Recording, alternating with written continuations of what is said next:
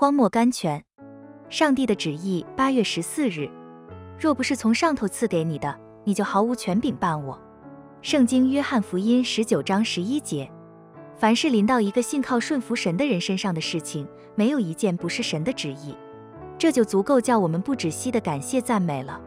因为神的旨意是世上最有希望的、最快活的、最荣耀的东西，它也是全能的。只要我们肯顺服信靠，没有东西能阻止它。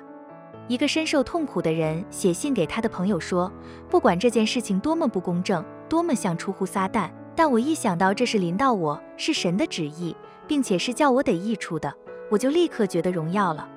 感谢神，我们晓得万事都互相效力，叫爱神的人得益处。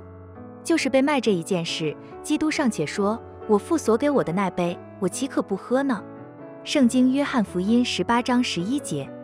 如果我们生活在神的旨意中，我们的生活是何等佳美！